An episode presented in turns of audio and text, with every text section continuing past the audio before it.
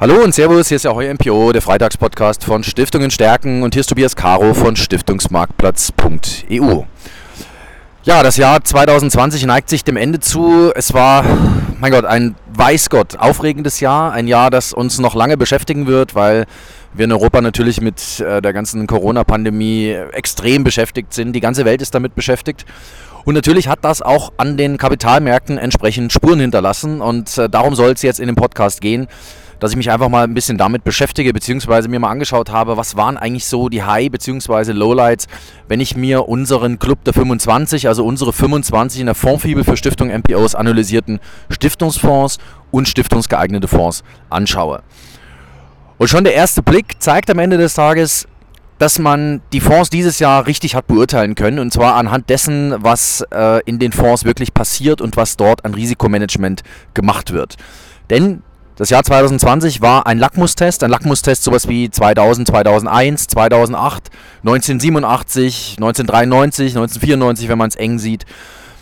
Es sind am Ende des Tages ähm, sind Zäsuren eingetreten, sind an den Märkten Friktionen durchgebrochen, die man sich so hat nicht vorstellen können. Das, was wir im März gesehen haben, wird in die Annalen eingehen als der Corona-Crash.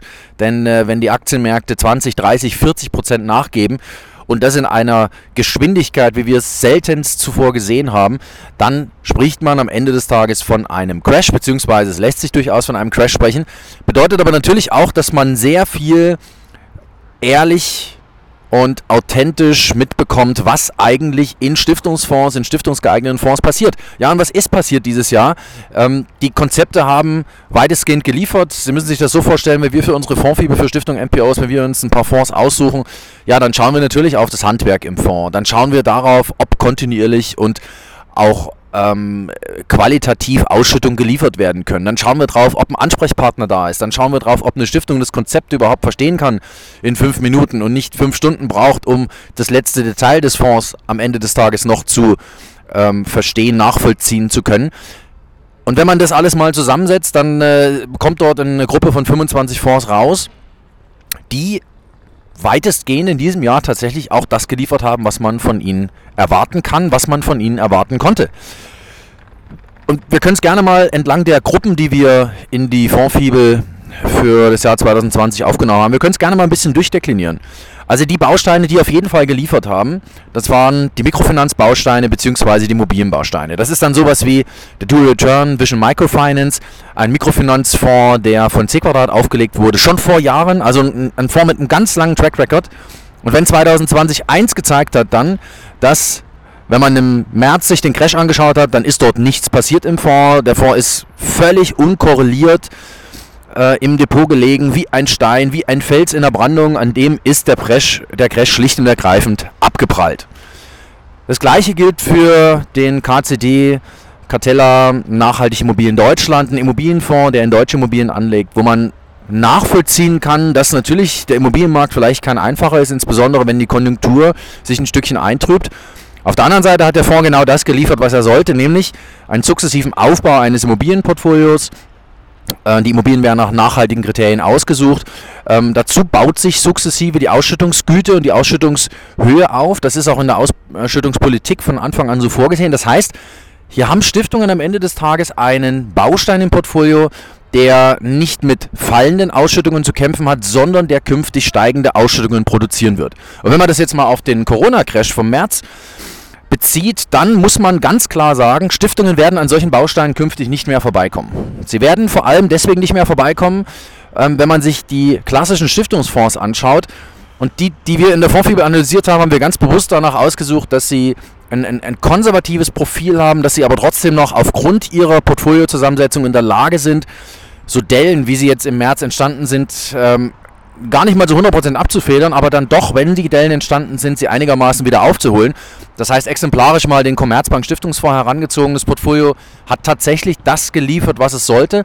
Und es werden immer noch 2% im Schnitt, davon kann man auch weiter ausgehen, Ausschüttung produziert. Das heißt, das ist ein ganz klassischer, konservativer Baustein aus dem Stiftungsfonds-Universum, wo man aber auch sagen muss, es kann durchaus sein, dass Stiftungsfonds künftig einen anderen Einsatzbereich haben. Also nicht mehr als Einmalanlage oder als Basisbaustein, sondern als Baustein, der vielleicht am ehesten als Cash-Ersatz taugt oder aber, dass man bei den stiftungsgeeigneten Fonds noch ein bisschen klassifiziert. Also ich habe niedrig ausschüttende Fonds beziehungsweise Fonds mit niedrigen Ausschüttungen, ich habe Fonds mit höheren Ausschüttungen.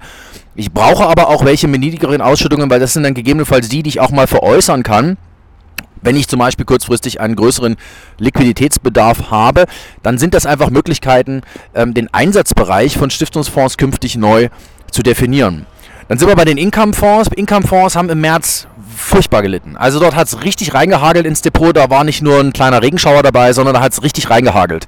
Nehmen Sie den Aegon Global Diversified Income, nehmen Sie den JP Morgan Global Income, ähm, äh, nehmen Sie den TBF Global Income. Dort ist wirklich ein, ein tiefer Rutsch roundabout um die 20% herum passiert. Aber, und das ist das große Aber, und das müssen sich Stiftungen ganz genau anschauen, wenn sie künftig einen stiftungsgeeigneten Fonds raussuchen. Diese Fonds haben es geschafft, diese Delle praktisch zu 100% wieder aufzuholen und zwar in der gleichen Geschwindigkeit oder fast der gleichen Geschwindigkeit, wie die Delle entstanden ist. Also es ging extrem schnell wieder nach oben das, was die Fonds am Ende des Tages ähm, erlitten haben an Schmerz, dadurch, dass sie global diversifiziert haben und dadurch, dass natürlich global verschiedenste Anlageklassen in diesen Crash hinein verkauft wurden, davon haben sie in der Erholungsphase dann entsprechend wieder profitiert. Sie konnten das, sie konnten davon profitieren, dass sie global aufgestellt sind und sie konnten vor allem eins zeigen, dass man nämlich nicht Angst haben muss um die Ausschüttung als Stiftung. Es heißt ja immer so schön, naja, wenn es an den Märkten knallt, dann ist auch gleich die Ausschüttung vielleicht ein bisschen im Feuer. Nein, genau diese Fonds beweisen, dass man immer noch 3, 3,5, 4 Prozent Ausschüttung produzieren kann. Und es ist ja gerade der, Char der Charme von Income-Fonds, dass sie genau auf dieses Income, auf dieses Ausschüttungsthema ausgelegt wurden, beziehungsweise dafür aufgelegt wurden. Und es ist ja nicht nur so, dass äh, das für deutsche Stiftungen spannend ist, sondern diese Fonds wurden aufgelegt, weil in den USA, in den Niederlanden, in Großbritannien Stiftungen, also Anleger, die einen regelmäßigen, kontinuierlichen, ordentlichen Ertrag brauchen, genau in solche Konzepte investieren, beziehungsweise die Asset Manager danach gefragt haben, könnt ihr uns nicht einen Income-Fonds, einen Fonds mit regelmäßigen Einkünften auflegen? Und genau für diese Anlegergruppe wurden diese Fonds aufgelegt und es ist eigentlich nicht einzusehen, dass Stiftungen diese Fonds ignorieren. Erstens und zweitens, dass sie den klassischen Stiftungsfonds immer noch priorisieren im Vergleich zu den Income-Fonds. Also wenn ich eine Lehre machen müsste, eine Lehre ziehen sollte, dann wäre das die Lehre Nummer 1. Bauen Sie dekorrelierte Fondsbausteine in Ihr Fondsportfolio ein. Zweite Lehre, bauen Sie Income-Bausteine in, im, im, im äh, in Konglomerat mit einem Stiftungsfonds in Ihr Stiftungsportfolio ein. Und Lehre Nummer 3, und das ist, glaube ich, die prägendste und das ist auch die, die, glaube ich, auch die logischste ist, greifen Sie auf Aktienbausteine zurück. Wir haben nicht umsonst reine Aktienbausteine in der Fondsfibel für Stiftung MPOs analysiert. Wir werden auch nächstes Jahr wieder reine Aktienbausteine analysieren. Warum?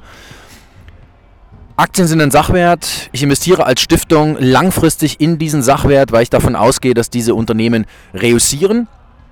Ich kann als Stiftung das, was in meiner DNA ähm, begründet ist, nämlich diesen langfristigen Fokus, kann ich mit der Aktienanlage wahnsinnig gut ausspielen. Und die Fonds, die wir rausgesucht haben, zum Beispiel der Morgan Stanley Global Brands Equity Income Fund, setzt auf qualitativ extrem hochwertige Unternehmen. Also auf Unternehmen, die in den letzten 20 Jahren immer gute Ergebnisse und vor allem immer wachsende Ergebnisse geliefert haben. Wo man davon ausgehen kann, man darf es natürlich nicht logischerweise fortschreiben, aber wo man davon ausgehen kann, dass das Fondsmanagement auch künftig weiter in der Lage sein wird, die besten der besten Unternehmen zu finden. Und was dann noch garniert wird mit einer zweiprozentigen Ausschüttung, die sich aus der Dividende speist und mit einer zweiprozentigen Ausschüttung, die sich aus einem extrem konservativen Optionsoverlay speist. Und damit haben sie eine Kombination, wo man dann, wenn man sich die Ausschüttungshistorie anschaut, überhaupt keine Angst haben muss dass dort die Ausschüttungen einbrechen bzw. Stiftungen mit diesen Erträgen nicht planen können. Genau deswegen haben wir solche Produkte uns rausgezogen, genau deswegen haben wir uns mit solchen Produkten beschäftigt. Das ist mal die eine Ausprägung von Aktienanlage.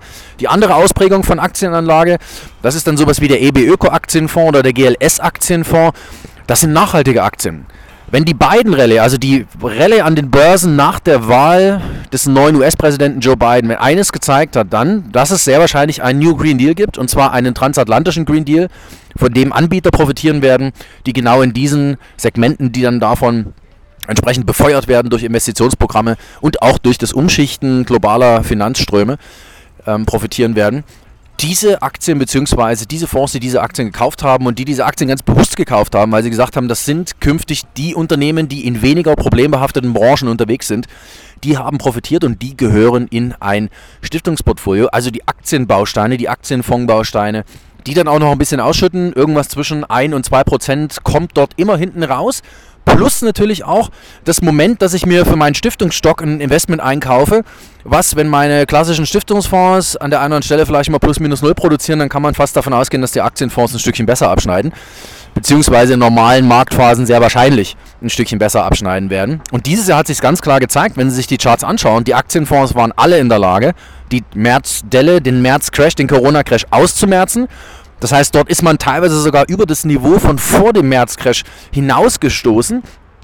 Ähm, während das bei den Stiftungsfonds in der Regel nicht der Fall war. Ich hatte vorhin ein Beispiel genannt, aber in der Regel hat man dort, weil man in den Crash rein wahrscheinlich ein bisschen konservativ agiert hat, ähm, die Aktienquote reduziert hat und dann zu spät wieder in den Markt gekommen ist, ähm, weil man dort Risikomanagement gemacht hat, was auch völlig verständlich ist und was eine Stiftung auch wissen muss, wenn sie sich mit den Fonds auseinandersetzt, dass dort aktiv Risikomanagement gemacht wird. Aber ähm, es hat sich eben gezeigt, dass man als Stiftung, wenn man einen Portfolio-Gedanken vor Augen hat, dass man dann mit einer Kombination aus ähm, dekorrelierten Mikrofinanz-Immobilienbausteinen, Stiftungsfonds, Incomefonds und Aktienfonds in den beiden Ausprägungen Qualitätsaktien bzw. nachhaltige ähm, Branchen, dass man damit relativ gut gefahren wäre und dass man damit, und das muss man ganz offen sagen, auch weiterhin gut fahren wird.